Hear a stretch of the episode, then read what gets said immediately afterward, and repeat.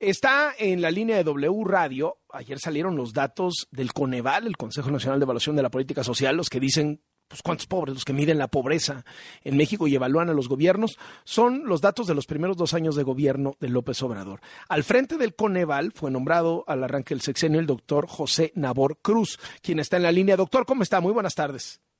Buenas tardes, Carlos. Un gusto platicar contigo y todo tu auditorio.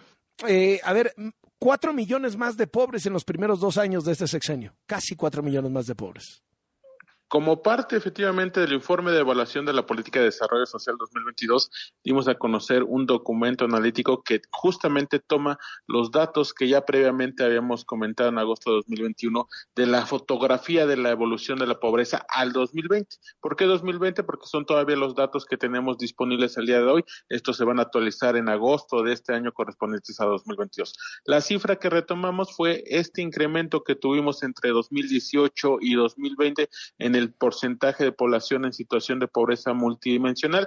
Eh, pasamos de un 41.9% de la población en 2018 a un 43.9%. Obviamente, y parte central de este eh, informe que estamos dando a conocer el día de hoy es indagar sobre, obviamente, las afectaciones que dejó la pandemia por COVID-19 y la contracción económica que tuvimos del Producto Interno Bruto en este año. Y obviamente, uno de los primeros efectos que estamos eh, reportando fue este incremento en los niveles de pobreza de dos puntos porcentuales o 3.8 millones de personas.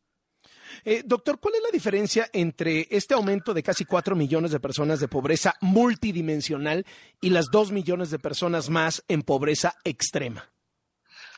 Esos dos millones de pobreza extrema están contenidos en estos 3.8 millones. La diferencia es que en la desagregación que hacemos en Coneval del total de personas en situación de pobreza, desagregamos entre pobreza moderada y pobreza extrema. Pobreza extrema son aquellas personas que tienen de tres a seis carencias sociales e ingresos mensuales en promedio por debajo del valor monetario de la canasta alimentaria, que en ese momento, para agosto de 2020, rondaba aproximadamente los 1.600 pesos en promedio a nivel mensual en zonas urbanas del país. Entonces, e, evidentemente, en ese momento de 2020, cuando tuvimos la contracción tan fuerte de los mercados laborales y de hecho tuvimos estados que se incrementaron de manera muy relevante sus niveles de pobreza multidimensional, como Quintana Roo, que se incrementó 16 puntos porcentuales sus niveles de pobreza entre 2018 y 2020, hemos ubicado en este y otros estudios como en las áreas donde dependían mucho del sector sector servicios y sector turístico, pues se contrajo mucho el mercado laboral, disminuyeron los ingresos laborales y consecuentemente la afectación mm. principal fue un incremento en los niveles de pobreza. Eh, ahora, hacen una evaluación también de qué tanto están funcionando los programas sociales.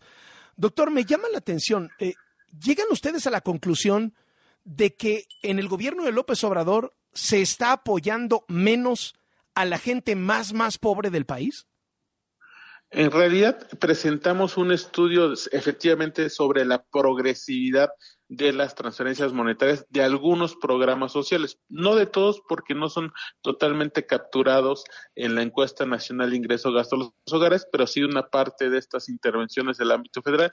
Y eh, en el estudio está a más con mayor detalle mayor profundidad la explicación, pero una de las conclusiones relevantes es que hay un componente de progresividad dado este esquema de universalidad que tiene la mayoría de los programas sociales de la administración federal, eh, sobre todo pensión a adultos mayores o Benito Juárez, y si hemos identificado que conforme aumenta el número de ingresos de las personas, cae la participación del apoyo de ingresos reportados por programas sociales y si se está focalizando en los primeros deciles de ingreso, es decir, los de menores ingresos, consecuentemente en los hogares de menores ni mayores niveles de pobreza. Eh, a ver, eh, explicado así, digamos, con un, con un lenguaje menos menos técnico, si me hace favor, doctor, para los que no somos tan especialistas. A ver, en el sexenio pasado, se daba más dinero al 10% más pobre del país que lo que se da ahorita? Es relativo, Carlos. Francamente es relativo porque eh, obviamente estamos de entrada no son estrictamente comparables las encuestas. Lo que sí te puedo decir, insisto, es este tema de progresividad en, y muy en lenguaje más coloquial, al menos para la fotografía 2020 habrá que esperar la fotografía cuando INEGI dé a conocer la ENI 2022, pero al menos en ese momento inicial de esta administración 2020, ese cambio de enfoque que sí se constata de universalidad de los programas sociales, pues sí se captura porque obviamente hay una declaratoria de ingresos por transferencias monetarias a lo largo de todos los deciles de ingreso, de los 10 deciles de ingreso. Me, parece que ese es el cambio más radical. Tratando de traducir eso, digamos, a, al lenguaje más coloquial. Eh, antes los programas estaban focalizados en los más pobres. Cuando llega el gobierno de López Obrador, hace programas que les da a todos, seas rico, o por ejemplo, si eres pensión para adultos mayores, seas el, el, el el abuelito más pobre de México o el abuelito más rico de México, te toca la misma lana, ¿correcto? Eso es como la universalidad, ¿no?